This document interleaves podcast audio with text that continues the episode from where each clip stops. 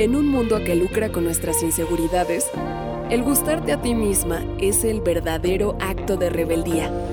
Esto es Bienestar para Llevar, con la coach de imagen Nuri Meyer. Tips para mejorar tu vida, verte y sentirte espectacular.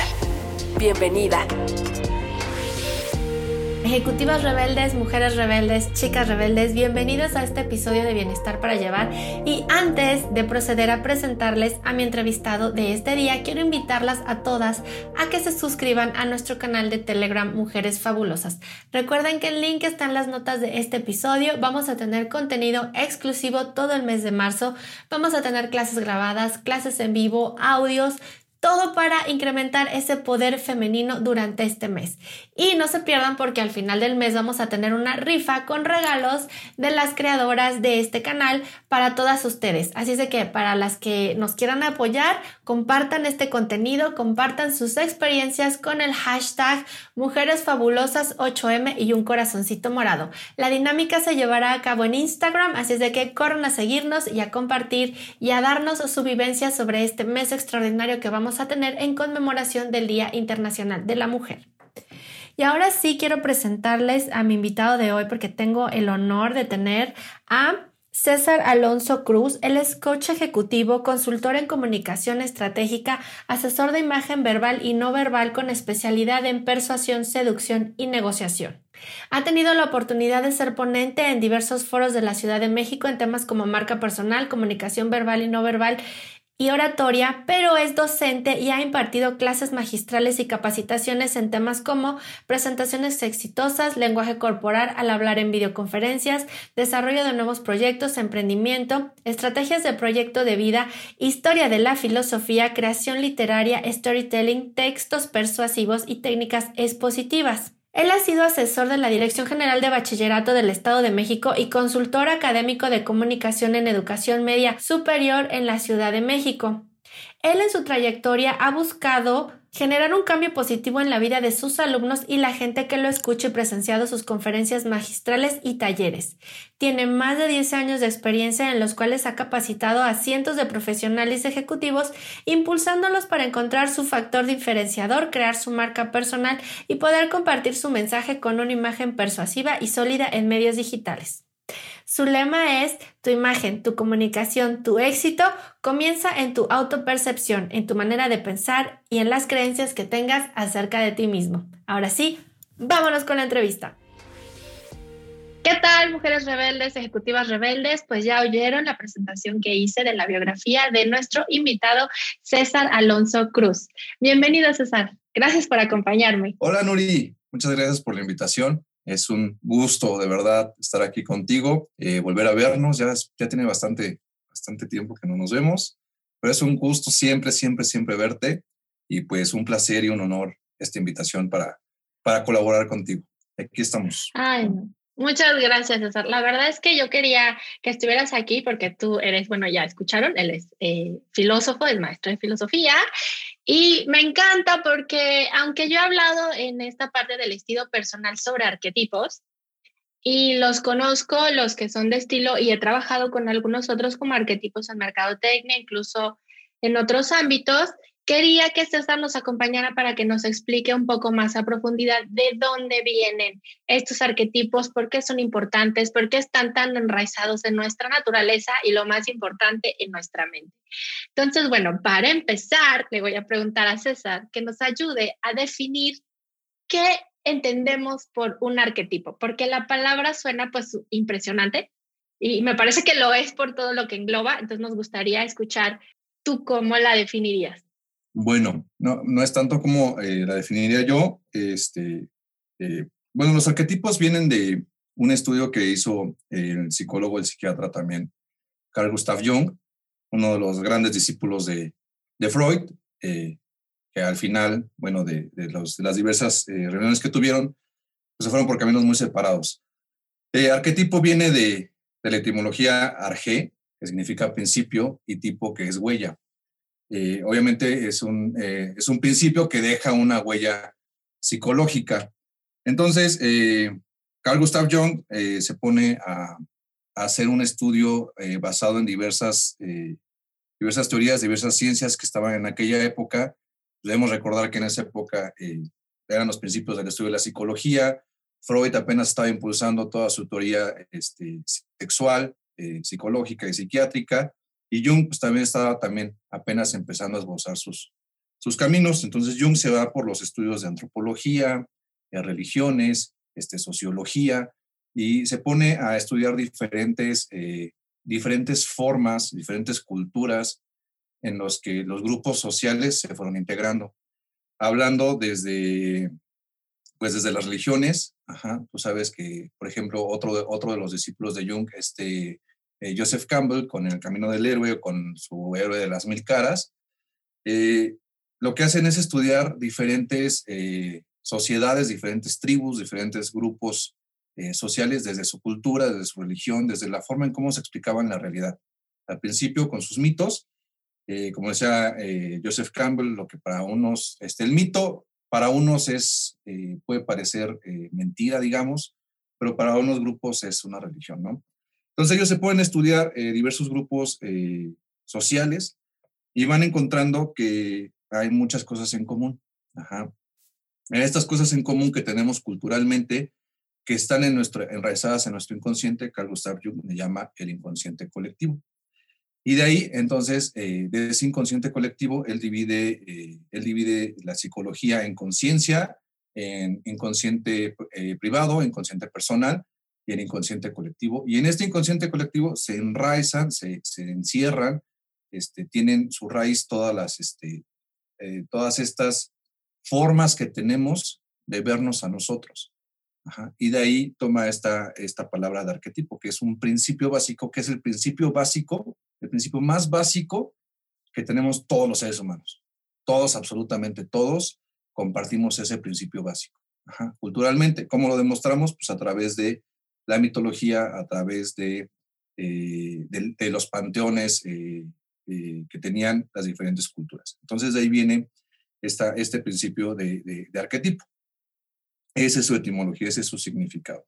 Y por eso, eh, pues todos, todos compartimos ese principio básico. Qué interesante lo que nos cuentas. Me, me, me, encantó y quisiera ir un poquito más a ese concepto que tenemos de cultura colectiva, porque fíjense, nosotros queremos a veces romper los patrones, pero seguimos cayendo en los mismos patrones. Hay que entender que esto que, que genera el arquetipo, las características que ahorita vamos a ver un poquito, eh, de los que son de estilo, están, pero clavadas en nuestra conciencia y vean cómo pasan, no sé si será genéticamente, no sé si será como una conciencia universal, que han pasado a través de muchísimos años, generaciones, siglos incluso, porque, por ejemplo, en mi caso, los arquetipos de estilo están basados en dioses griegos. Entonces, imagínense desde dónde viene esto, ¿no? Y me llama también la atención por ejemplo, que los arquetipos, yo estoy hablando de los de estilo, pero también los tenemos en otros lugares, como mencioné anteriormente, en el tarot. ¿Cómo es que estos arquetipos se fueron como cada parte o otras culturas lo fueron adaptando a sus, a sus estilos? Hay arquetipos en las cartas del tarot, pero también en la cábala hay arquetipos. O sea, hay como, como que, aunque comparten los mismos estilos, los nombraron diferente, ¿no? ¿Sería así, César? Sí, eh, lo que sucede es que, eh, como, como ahorita lo, lo, acabas de mencionar, este inconsciente eh, colectivo efectivamente está en lo más profundo del inconsciente de toda la humanidad. Ajá. Jung lo que hace en su libro de, de, los tipos psicológicos, en la publicación, en la primera publicación que tiene, donde nombra por primera vez este, este arquetipo, él lo, lo, divide en ocho, en ocho en ocho arquetipos. Que sean arquetipos no quiere decir que definan una personalidad. Él, no hace este, él no llega a esta conclusión, a esta teoría con una intención de predicción o de, eh, de, enmarcar eh, de manera inflexible la personalidad eh, que tenemos cada uno de nosotros. Él lo hace con la intención de seguir estudiando esta parte psicológica cada uno de nosotros y poder encontrar símbolos. los símbolos tienen la característica de que pueden ser comprendidos de manera más rápida por nuestro inconsciente. Ajá. Esa es una de las características de los símbolos, que podemos, eh, que nuestro inconsciente eh, los puede eh, entender y comprender de manera más rápida. El inconsciente se llama inconsciente porque es algo que nuestra conciencia no alcanza a percibir. Es tan rápido que no alcanzamos a percibir. Entonces, para eso, las, las culturas antiguas se basaban en símbolos. En un principio, por ejemplo, los mitos, este, estudiados por ejemplo por Joseph Campbell, que es el mitólogo eh, por excelencia, eh, se da cuenta que en un principio los, la, humanidad, o sea, tenemos que ver a la humanidad como imaginarnos a un hombre, a un ser humano, eh, sin, sin, sin nada, desnudo completamente ante la inmensidad de la realidad.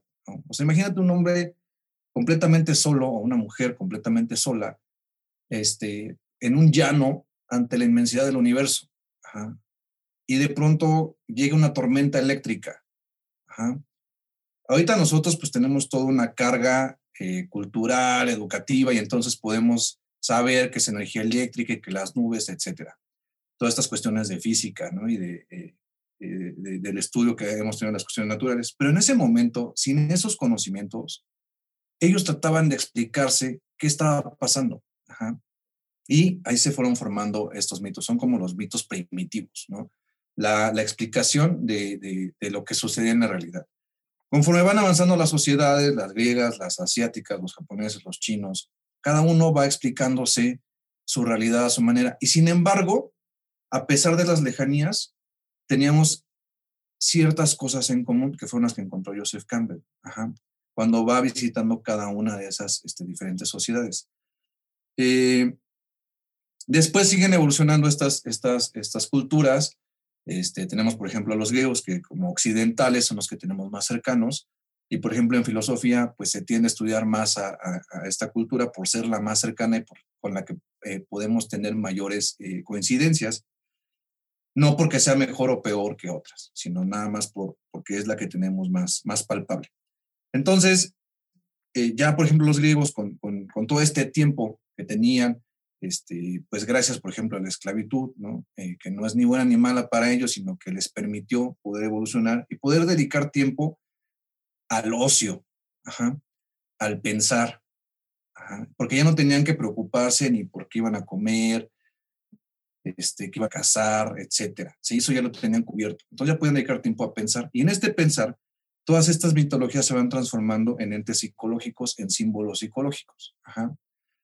Eh, por ello, podemos encontrar este inconsciente colectivo, estas coincidencias que tenemos todos psicológicamente arraigadas en el inconsciente, y además sumadas a, lo que cada cultura le va agregando. Cada cultura le puede ir agregando eh, ciertas situaciones psicológicas o pueden transformarse los símbolos, pero hay símbolos que son eh, iguales o parecidos o tienen ciertas similitudes y puede ser un símbolo eh, de, la cultura asiática y puede tener mucha preponderancia también en la cultura eh, mexica. Por ejemplo, la serpiente, los dragones, este, eh, todas estas simbologías, ¿no? Por ejemplo, Jung en uno de sus libros habla sobre la mitología de Hércules y la serpiente y tiene que ver con esta lucha interna, Hércules el guerrero, qué personalidad tiene, como la serpiente es parte, es un símbolo de una lucha interna, de, un proceso de cambio cuando la serpiente se muerde la cola, que es este símbolo donde hay una, que, cierra un círculo. el infinito, ¿no? El infinito, eh, todos estos símbolos tienen ciertas coincidencias en varias culturas y eso es, lo que forma el inconsciente colectivo, por eso lo tenemos enraizado todos.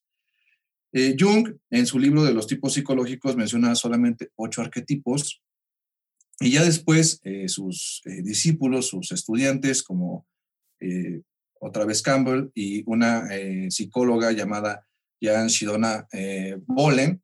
Jan Shidona Bolen lo que hace es precisamente dedicar su estudio a este tipo de los arquetipos masculinos y femeninos, pero ya enfocados a la cultura griega e incluso ya también enfocados a la parte en donde, bueno, pues como sabemos, este, Roma conquista militarmente a Grecia, pero Grecia conquista culturalmente a Roma. Y se hace una mezcolanza de panteones. Entonces, eh, ya en Shinoda eh, Bolen, ella sí se enfoca más en el estudio de estos arquetipos masculinos y femeninos, Campbell se va más por el lado del, héroe de las mil caras, este, de, esta parte eh, épica que tienen eh, coincidencia con todos. Y ya después de, Campbell, pues vienen eh, los arquetipos en cine, en otras cuestiones. Y Shinoda Bolen se va más a, la parte del estudio de lo masculino y lo femenino, del anima y del, del animus, que, que, fue una teoría que propuso Campbell, y entonces ya se empiezan a abrir más tipos de arquetipos. Jung solo menciona ocho, ¿no? Él divide en cuatro, eh, bueno, primero hace una, una, división en extrovertido e introvertido, y de ahí él va sacando ocho arquetipos distintos que tienen que ver con esta mezcolanza de extrovertido e introvertido. Y ya, eh, Shinoda Bolen se va sobre este, este tipo de, de arquetipos que, que hiciste también este, a bien eh, permitir una colaboración con los arquetipos femeninos, femeninos griegos y eh, ella es la que se enfoca más en esta parte y Campbell se va más hacia, hacia, hacia los héroes, hacia, hacia la mitología del héroe de las mil caras. Ay, me parece súper interesante lo que nos comentas, cómo eh, incluso de este inconsciente colectivo fuimos sacando pedacitos. Y esto que mencionas de arquetipos masculinos y femeninos me parece muy interesante porque, bueno, aunque sabemos que muchas cosas en el cine, de hecho, ah, vamos a sacar aquí la cultura pop porque ¿por qué no?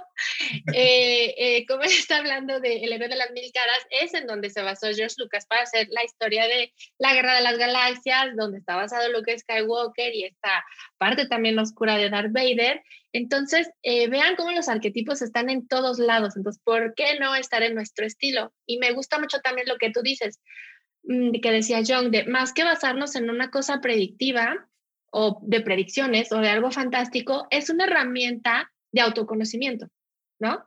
Porque si tú te logras eh, eh, identificar el arquetipo, después, pues yo siento apropiártelo, ¿no? O sea, si me identifico yo con estas características, lo voy a hacer mío, creo que te hace muy poderoso porque entonces puedes también empezar a sacar todas las características positivas. Y me gusta mucho también ahorita lo que mencionaste de por qué los griegos empezaron a pensar pues porque tenían el tiempo para pensarlo, ¿no? Entonces, si hay una cosa que ahorita voy a rescatar un poquito del episodio pasado, es que chicas, por favor, dense el espacio para no hacer nada, dense el espacio para pensar, dense este espacio porque vean qué importante es para el autoconocimiento, ¿no? Y efectivamente, sí, hay, una tendencia, eh, sobre todo en nuestra sociedad, por ejemplo, hay un... Eh, filósofo coreano Byung Chan, no sé si lo pronuncié bien, este, no, no, es, no es muy bueno mi coreano, este, él, él habla acerca precisamente de, de, esta nueva sociedad en donde eh, nos, auto, nos autoesclavizamos, precisamente con esta idea de que eh, no hay tiempo para el descanso, no hay tiempo para el ocio. Los griegos, eh, a diferencia de lo que se pueda pensar, eh, comúnmente veían el ocio como una, una oportunidad para poder eh, conocerse a sí mismos. Eso es finalmente la filosofía. La filosofía es el amor a la sabiduría. ¿Y cómo puedes amar? Eh, ese amor a la sabiduría tiene que ver con el amor a, sí mismo, a, a, uno mismo. Son, son introspecciones, son preguntas existenciales. Los griegos decían que sí, que todos, todos, todos, todos nacemos con preguntas existenciales todos en algún punto de nuestra vida nos preguntamos quiénes somos, a qué venimos, cuál es nuestra misión, qué estamos haciendo aquí, por qué aquí, por qué a mí, por qué en estas condiciones. Y esas preguntas existenciales las tenemos todos en algún momento de nuestra vida, ya sea este, en la adolescencia, en la, niñez, en, este, en cualquier punto que suceda en nuestra vida, tenemos esas preguntas existenciales, pero lo que sucede es que la vida termina por absorbernos tanto que no nos damos ese tiempo para introspectar, para, para, para darnos tiempo para nosotros mismos.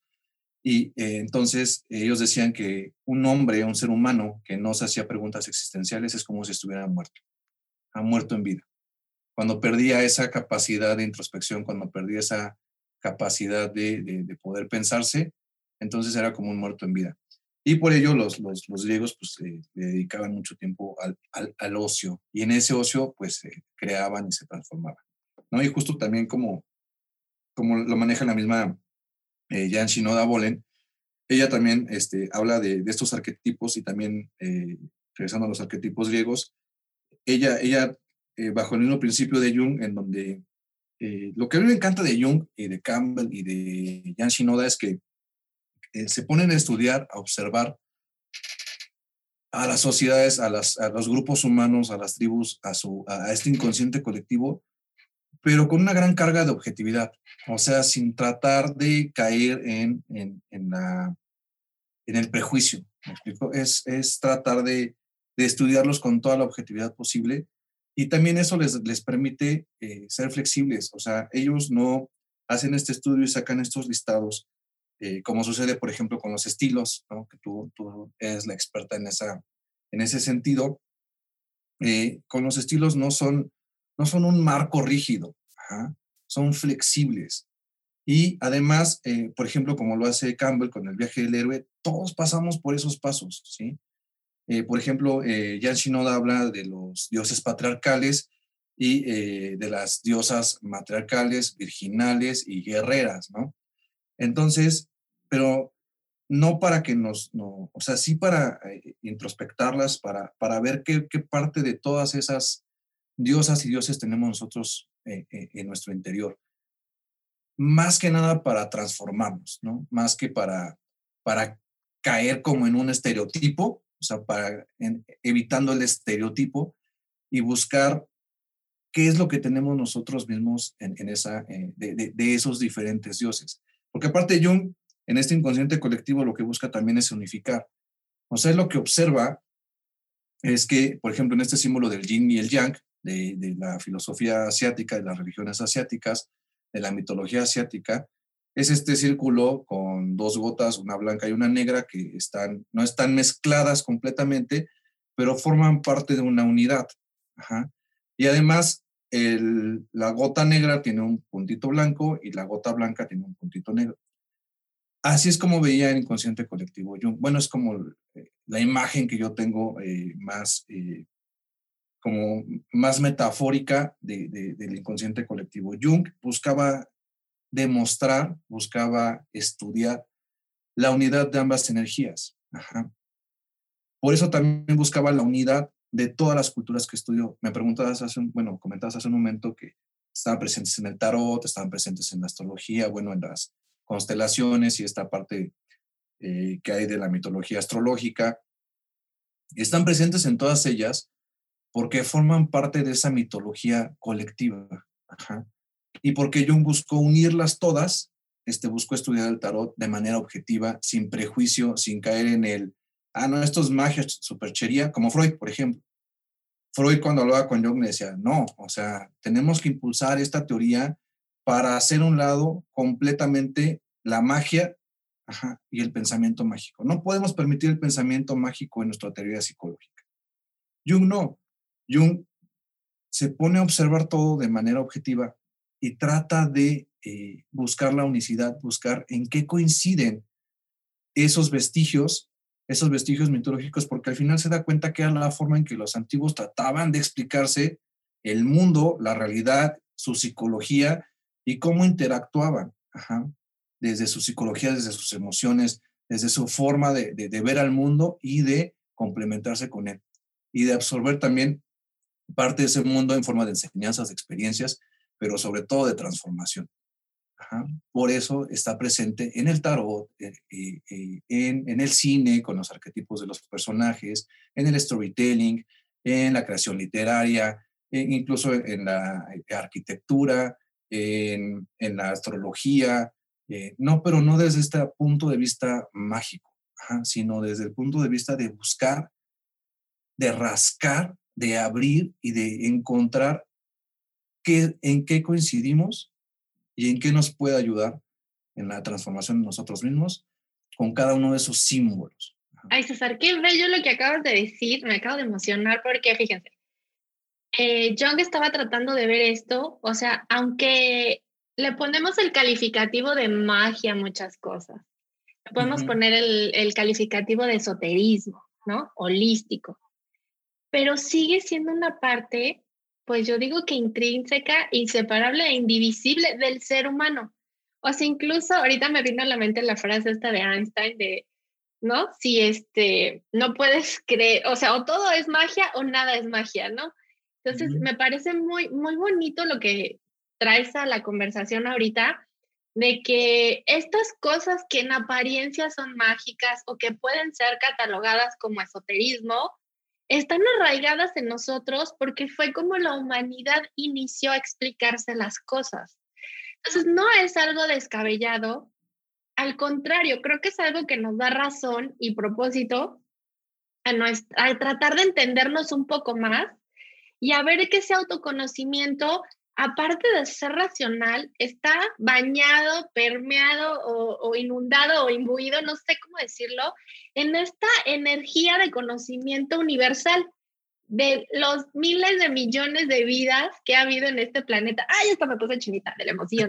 O sea, es que eso es magia. O sea, cómo ese conocimiento lo, lo traemos, o bueno, yo lo diría mágico o algo así, eh, pues en nuestro ADN, en nuestro inconsciente, en nuestro pensamiento. Y lo que tú dices, aparte, es lo primero, o sea, es tan rápida esta, esta conexión de nuestra psicología con la realidad, que es justamente lo que nos da a todos las primeras impresiones, ¿no? Cuando conocemos a alguien, lo que entra primero, no vas a pensar, ay, es que sí es buena onda, porque no, o sea, yo voy lo primero, aunque no quiera, aunque no lo desee y aunque yo sea una persona muy open mind, no voy a juzgar a la gente por las apariencias está muy chido, no se va a poder, porque en los primeros segundos lo que va a entrar es justamente esta parte de nuestro inconsciente colectivo, nuestra psicología, y por eso hay gente que nos cae bien, hay gente que nos cae mal, o lo podemos decir, me vibró, no me vibró, me dio buena espina, me dio mala espina, como lo queramos decir, y justamente esto es lo que queremos nosotros llevar al estilo. Esta primera impresión ¿Cómo la logramos empoderar a través de los arquetipos de nuestro estilo? Entonces, a ver, te voy a preguntar, ¿cómo es que los dioses griegos llegaron a convertirse en arquetipos? Y si quieres lo podemos ver con un ejemplito. ¿Qué te parece? ¿Qué, ejemplo quieres poner? A ver. Mira, por ejemplo, aquí en los arquetipos de estilo, yo, por ejemplo, tengo el estilo romántico. Y en mujeres el arquetipo es la diosa Demeter y en hombres es el dios Dionisio.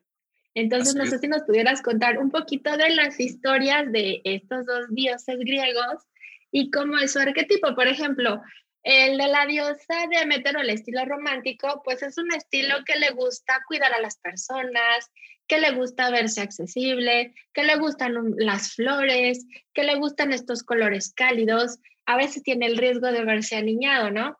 Y en el caso de los hombres, pues también son los que les gustan estos colores más tenues son hombres que son muy cálidos, eh, son hombres que también cuidan de las demás personas, pero cuidan mucho de su arreglo. Es una característica de este estilo, cuida que el arreglo sea pulcro, que sea limpio, que sea agradable para los demás. Entonces, ¿cómo, cómo dirías tú? Cuéntanos un poquito de la historia de ellos para ver cómo es que llegaron a convertirse en estos arquetipos. Pues mira, eh, lo que hace Jan Shinoda Bolen con el estudio de los arquetipos eh, de los dioses griegos, este, tanto en femenino como en masculino, Digo, hiciste hace un momento en el tema del yin y yang porque eh, Jung, por ejemplo, en el ánima y en el ánimos habla acerca de que todos tenemos ánima y ánimos. El ánima es la energía femenina y el ánimos es la energía masculina, eh, preponderante, no, no, no así fática, no así este, eh, tajante, sino que es la, es la energía preponderante. Y hablaba de que pues las mujeres tienen ánima y ánimos y los hombres tenemos ánima y ánimos. Es decir, los dos tenemos esas energías, ¿no? Más que en unos es más preponderante que en otros. E incluso, por ejemplo, eh, Jan Shinoda propone, no, no es también este, una, una regla, pero propone que eh, si queremos esta transformación y esta absorción de estos eh, arquetipos, pues ella propone que, por ejemplo, las mujeres eh, se pongan a estudiar cuál es su cuál es su conexión, por ejemplo, con los arquetipos masculinos y los hombres, cuál es la conexión con sus arquetipos femeninos. Ajá. Eh, entonces, de ahí nace toda esta, toda esta teoría de Jan Shinoda Bolen. Este, ahí, si, si la encuentran, si quieren saber más sobre estos arquetipos, este, les recomiendo mucho su, su biografía, su bibliografía. Dionisio. Dionisio, eh, eh, pues es el, el, símbolo por excelencia de lo, de dionisiaco. igual los arquetipos, como los estilos, creo yo, no son ni buenos ni malos. los arquetipos tienen su luz y su sombra. Eh, y recordemos que pues no puede haber sombra si no hay luz y no puede haber luz si no hay sombra. No podríamos eh, percibir la luz sin, sin las sombras y no podríamos eh, percibir las sombras sin la luz. Entonces, Dionisio tiene también sus luces y sus sombras. sus luces, pues son estas que ya mencionabas, en donde es muy extrovertido, es muy sensual. Dionisio es la representación del, del, éxtasis sexual, el éxtasis místico, con estas bacanales del dios Baco en los romanos. Eh, en los griegos era eh, lo dionisiaco, lo, esta, esta capacidad, era en estos tiempos en donde precisamente se le podía dedicar al ocio. Por ejemplo, los griegos tenían los simposiums. Estos simposiums, pues debía haber vino, porque ellos decían que, que el vino exaltaba las virtudes. Pues porque el vino te hacía hablar, ¿verdad? Entonces, este, un hombre que no bebía vino era un hombre que no era digno de confianza porque pues no, este, no estaba diciendo la verdad, tenía miedo a decir la verdad eh, con el poder, con el espíritu del vino. De ahí viene esta, este término de bebidas espirituosas. Entonces Dionisio, Dionisio es este, el símbolo de, estas, de estos simposios, de, de estos tiempos para, para convivir, para, para transformar también, para, eh, para ser partícipe de estas, este, de estas emociones, de estas reuniones y de estas bebidas espirituosas. Entonces es, muy sensual, tiene su éxtasis sexual, tiene su éxtasis místico, es intenso, es emotivo, sabe disfrutar de la vida, es este, y sus sombras es que puede caer en el, en el hedonismo. Sus sombras es que puede ser muy infantil, muy inmaduro. De hecho, esos arquetipos van a tratar de buscar, por ejemplo, en parejas, van a buscar pues, a la mamá, no a una pareja, ¿no? Porque siguen sintiéndose inmaduros, van a ser muy impulsivos, esas podrían ser sus sombras. Y pues sus luces, pues todo lo que tiene que ver también con la creatividad, con el impulso sexual, con ser impulsivos, con aventarse, con ser muy aventados, eh, con ser, eh, con arriesgarse demasiado, eh, que puede ser, pues ni bueno ni vano, pero puede tener sus luces y sus sombras. Entonces, no sé, por ejemplo, ahí en qué, en qué estilo podría caber estos dos arquetipos, que sería que en el romántico, y es en el romántico, porque justamente lo que dices, por ejemplo, Dionisio es muy pulcro en su arreglo y van a encontrar hombres, por ejemplo, que les gusta usar estas corbatas de moño también. Van a encontrar hombres que les gusta utilizar sacos con patrones, hombres que les gusta usar combinaciones de colores, que es raro, o sea, realmente muchas, a, muchos, a muchos hombres les gustan más los colores básicos. Entonces, por eso entra en este eh, arquetipo muy bien, justamente lo que nos estás mencionando de este, de este dios. Y bueno, mira, otro que también es muy común, que yo creo que vamos a hablar de los padres de todos los dioses griegos en este momento, es justamente el estilo tradicional. Los arquetipos que, eh, que representan este estilo son Hera y Zeus. O sea, Zeus, que es el dios, así el padre de todos los dioses, y era que realmente no es, no es ni su esposa ni su hermana, o corrígeme si estoy en lo correcto, es una relación un poco extraña la que hay entre las familias de dioses griegos. Entonces, a ver, cuéntanos un poquito. Ellos son, o sea, fíjense, estoy diciendo el estilo tradicional, que son los estilos que se apegan a las reglas, que les gustan las cosas clásicas, los colores básicos, los colores neutros, pero además esto es algo bien bonito, son los guardianes de los valores esta es la cosa que más me gusta del estilo tradicional, porque finalmente, pues debemos de tener alguien que, que guarda y custodie los valores, pues un poco familiares, que otros se están transformando, pero deben de seguir existiendo. O sea, los valores en la familia de amor, de compañerismo, de solidaridad, no importa si es una familia tradicional o si es una familia eh, unificada o si es una familia homoparental, o, eso no importa el valor que debe estar ahí presente, pues es el amor, la honestidad, la sinceridad, el cariño, la preocupación por otro. Y justamente que no es casualidad que los padres de los dioses griegos sean las personas, bueno, las, las deidades que representan todos estos valores tradicionales, ¿no? Así es, este, efectivamente ya diste toda la definición por completo. Sí, efectivamente, o sea, eh, tenemos que tener en cuenta que digo, ahorita que hablabas de, los tipos de familia, de los tipos de, de, personalidades, al final, insisto, no es algo estricto, ¿no? No es algo, eh, no es una regla que tengamos que cumplir con todo ello, ¿no? Incluso, por ejemplo, cuando se, se aplica los arquetipos a la marca personal o a las marcas, efectivamente también se les nombra eso, que eh, no es necesario que cumplan con todos los requisitos para hacer esa, para tener ese arquetipo en su marca o en su marca personal, sino que eh, deben, de, deben de tomar lo que más sientan que, que coincide con sus valores, con sus principios, con su forma de ver la vida, con su propia introspección. Por ejemplo, Jan Shinoda Bolen habla acerca de que cada ser humano es un ser completo, como un cuarzo facetado de cristales que contiene todas las deidades.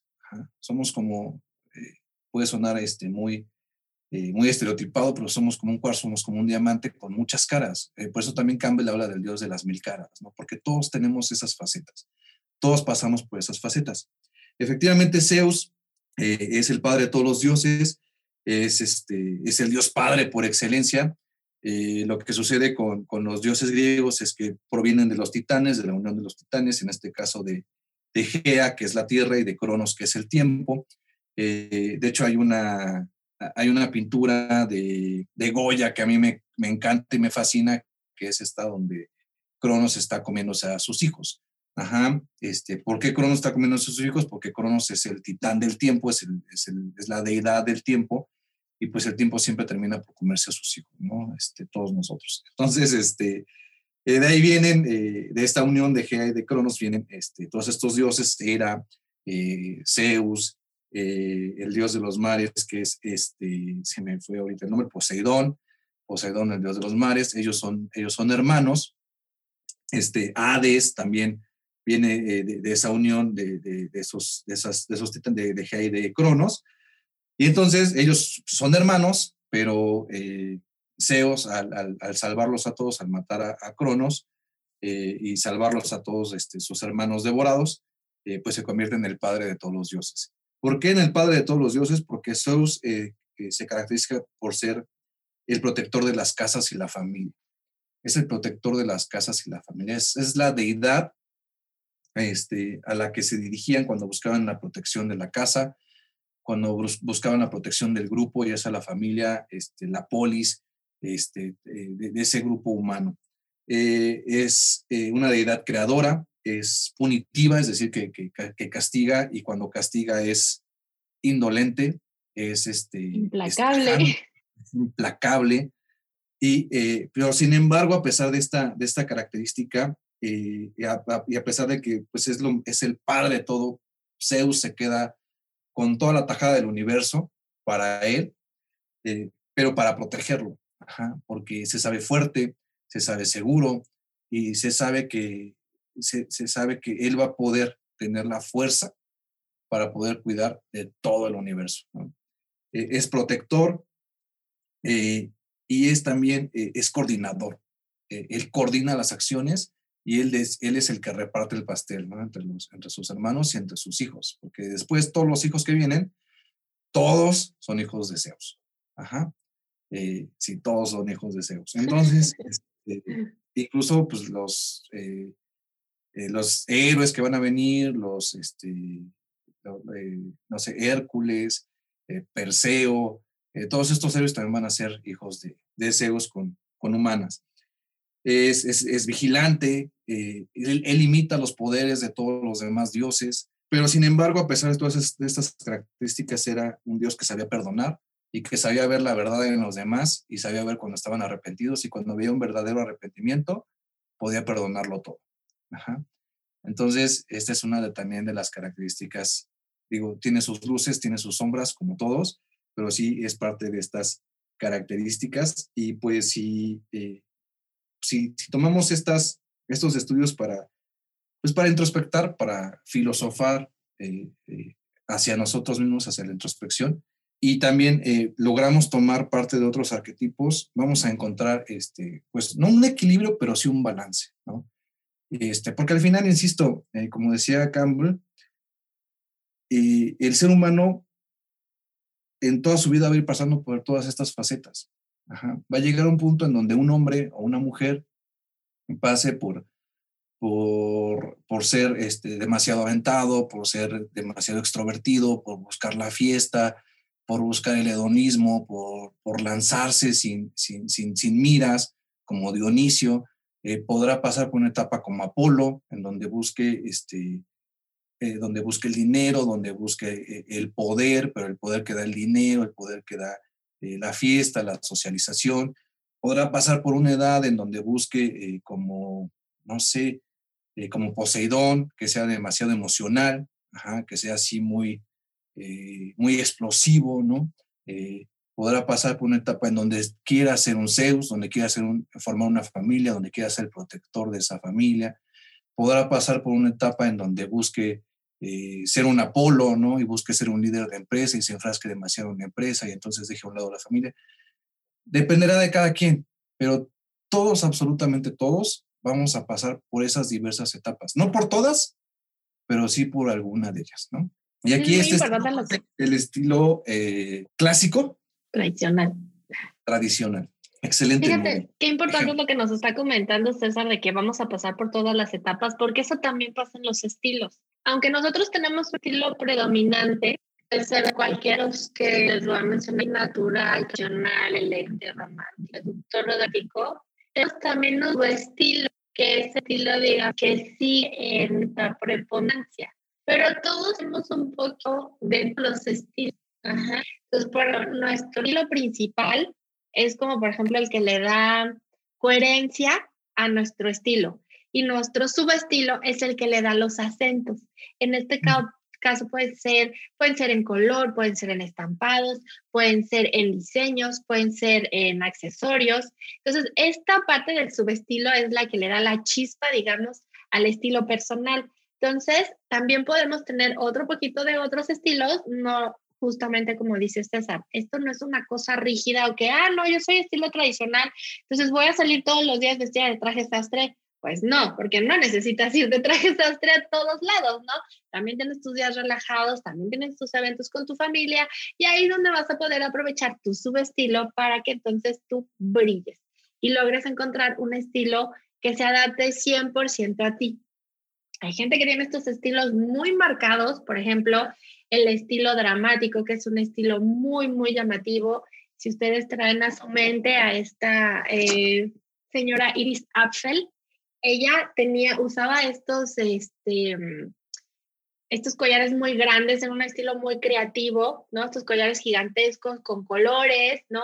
Si ustedes identifican, por ejemplo, el estilo dramático con Marta de Baile, que es un personaje mexicano, ella utiliza estas cosas muy grandes, pero ella no utiliza tantos colores, ella todo su outfit lo basa en blanco y negro y ocasionalmente utiliza acentos de color. Entonces, vean cómo nuestro, aunque tenemos un estilo principal, tenemos estos subestilos, estas pequeñas gotitas de otros estilos, o poniéndolo también en palabras de César, somos este yin y este yang, ¿no? Que tenemos gotitas del, del otro adentro, estas luces y sombras, que nos ayudan a balancear y equilibrar nuestro estilo, pero, pero vean cómo este estudio de la imagen personal, este estudio de la personalidad, tiene unas bases psicológicas importantes y tiene unas bases en el inconsciente colectivo de la humanidad y yo lo que quiero transmitirles aquí, y por eso invité a César, es para que nos quede claro que esto es algo que nos puede ayudar y darnos poder,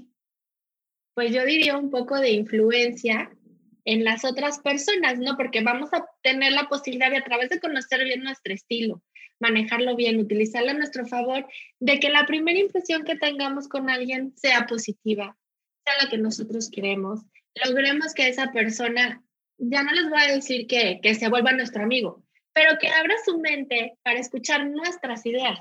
Ajá. Entonces eso es lo que yo busco a través del estilo personal y me encantó que César haya venido para explicarnos las bases eh, pues de los estudios que hay sobre estos arquetipos para que ustedes tengan la confianza de que esto justamente tiene un componente mágico, pero no es nada esotérico. Todo lo que estamos viendo es estudiado, ¿no, César? Así es, o sea, eh, todo tiene sus bases, eh, por ejemplo, en los arquetipos, en esta parte de, de, la, de la esencia, ¿no? Porque yo creo que de hacer es encontrar una congruencia entre la esencia, la manera en que esa esencia percibe al mundo y la manera en que quiere proyectarse hacia ese mundo. Entonces yo creo que Jung, ah, con, esta parte del inconsciente colectivo, eh, también se, refiere, a esta parte subjetiva que es la esencia. Él, pensaba que alguien que estaba muy dedicado o estaba completamente arraigado en lo racional, pues te, podría tender a, situaciones incluso de neurosis porque debía encontrar un balance entre lo esencial lo espiritual, lo mental y buscar una congruencia. Una congruencia entre lo, que, entre lo que eres esencialmente y proyectarlo para que se logre comunicar y logres impactar y logres eh, conectar con las otras personas. Entonces yo creo que eh, también por eso tiene sus bases eh, los estilos en estos, en estos arquetipos que vimos que pues tiene sus, toca todo y contacta con todo porque al final Jung es lo que buscaba, una unidad, una congruencia entre, entre todo eso. Sí, efectivamente es buscar el balance en, este, en este viaje que al fin tenemos todos, como decía Campbell, en el viaje del héroe, todos pasamos por este viaje en nuestras vidas. Entonces, eh, se trata de encontrar la congruencia, se trata de, encontrar la transformación y se trata de, aceptar nuestra esencia, de, nuestro, eh, de nuestro arquetipo eh, predominante y de buscar el balance con los demás arquetipos, ¿no? Este, con lo emocional, con lo espiritual, con lo esencial, con, con, la conectividad, con la conexión sí también con, con, la aventura, sí también con el héroe, sí también con, con el hombre común, ¿no? Sí también con, con el bufón incluso, ¿no? Que son otros arquetipos que se manejan, por ejemplo, con Joseph Campbell y con el tarot y con, este, con estos arquetipos en el cine. Entonces, eh, finalmente, eh, todos tenemos una parte esencial de cada uno. El chiste es buscar la congruencia y, llegar a lo esencial. Creo que esa es, esa es la finalidad. Y sí, eh, pues efectivamente tiene, tiene bases científicas, es, este, pues incluso es la hemapología, es el estudio de la imagen, es el estudio de, desde la ciencia de, de, la imagen y la imagen pues es aquello que buscamos proyectar, que sea congruente y que, y que lo logremos, ¿no? Eh, lo, que, lo que dice, por ejemplo, Álvaro Bordoa, de que cuando te vistas, este, no pienses en qué ponerme, sino en qué quiero comunicar, que sea congruente con tu esencia aquello que buscas comunicar y que logres conectar con esas personas que, digamos, vibren con esa esencia, con esa actitud. Bueno, miren, para cerrar este episodio quiero quedarme con algo bien importante que acaba de decir César, de que esto tiene que ser congruente. Es decir, a lo mejor, y esto luego pasa mucho a veces con adolescentes, quieren imitar a un personaje de moda, pero este personaje de moda no está en su esencia. Entonces, a veces eso es lo que, lo que creamos en nuestra imagen que a la gente le, le, le, choca o le parece como que discordante, ¿no? Por ejemplo, mucha gente llega con los estilistas y les dice, ah, yo quiero este corte y este color. Pero ese corte y ese color es el que le queda a esa persona. Recuerden que todos los personajes que están eh, que son mediáticos, tienen muy bien estudiado esto de su imagen y nada de lo que proyectan es casualidad. A ustedes les puede parecer muy casual, pero créanme que no, todo está muy bien estudiado. Entonces, si ustedes se conocen a ustedes mismos, se pueden inspirar en estas personas, pero no copiarlas, porque entonces si ustedes copian, no están respetando su esencia y pueden caer en esto que está comentando César, no se van a ver congruentes. Las personas las van a ver y aunque ustedes caigan bien y todo, la persona siempre va a estar como, mm, hay algo aquí que no me checa, hay algo aquí que se ve falso, hay algo aquí que no. Recuerden que sin, sin esta esencia, sin este fondo, la apariencia pues es un engaño, ¿no? Entonces tengan muy en cuenta esto. Tenemos que agarrar el arquetipo, empoderarnos de él, ver cuáles son las características que nosotros efectivamente tenemos y potenciarlas, minimizar los riesgos, maximizar el mensaje positivo y entonces es ahí cuando estos arquetipos y este estudio del estilo y este estudio de tu imagen personal va a hacer que brille tu personalidad, que brille tu ser y tu esencia, como nos está comentando César. Entonces, César, muchas gracias por venir. Invita a la gente que nos está escuchando, chicas, sigan a César. Ay, sí. Dinos, ¿dónde te pueden encontrar? Eh, por el momento estoy en, nada más en Facebook, estoy como César Alonso Cruz, ahí pueden encontrar este, información. Eh, ya próximamente ya estamos preparando algunos talleres y algunos cursos sobre marca personal y sobre técnicas para hablar en público, sobre comunicación verbal y no verbal, que tiene que ver con toda esta parte de, de, de mostrar y proyectar lo esencial. Eh, ahí van a encontrar toda la información en el perfil de Facebook. Ahí también estoy subiendo eh, constantemente eh, información sobre, sobre cine, sobre filosofía, sobre psicología, sobre comunicación, sobre imagen, sobre imagología. Entonces, ahí, ahí me encuentran en Facebook como César Alonso Cruz. Y ya pueden buscarme y con gusto conectamos. Bueno, muchas gracias, César. Recuerden, en las notas del episodio les voy a dejar el enlace para que no, que no lo encontré, para que puedan encontrar a César. Síganlo de verdad, porque bueno, comparte siempre cosas muy interesantes. A mí me gusta, y esto que me gusta de la gente que invito es que tienen un bagaje cultural bien lindo, ¿no? Me encanta hablar de cine, hablar de música, hablar de otros temas. Recuerden que hablar de otros temas hace que tus sinapsis se conecten y te hace una persona mucho más linda y mucho más brillante y mucho más educada y con conocimiento. César, gracias por estar en Bienestar para Llevar. Bye. Bye. Bienestar para Llevar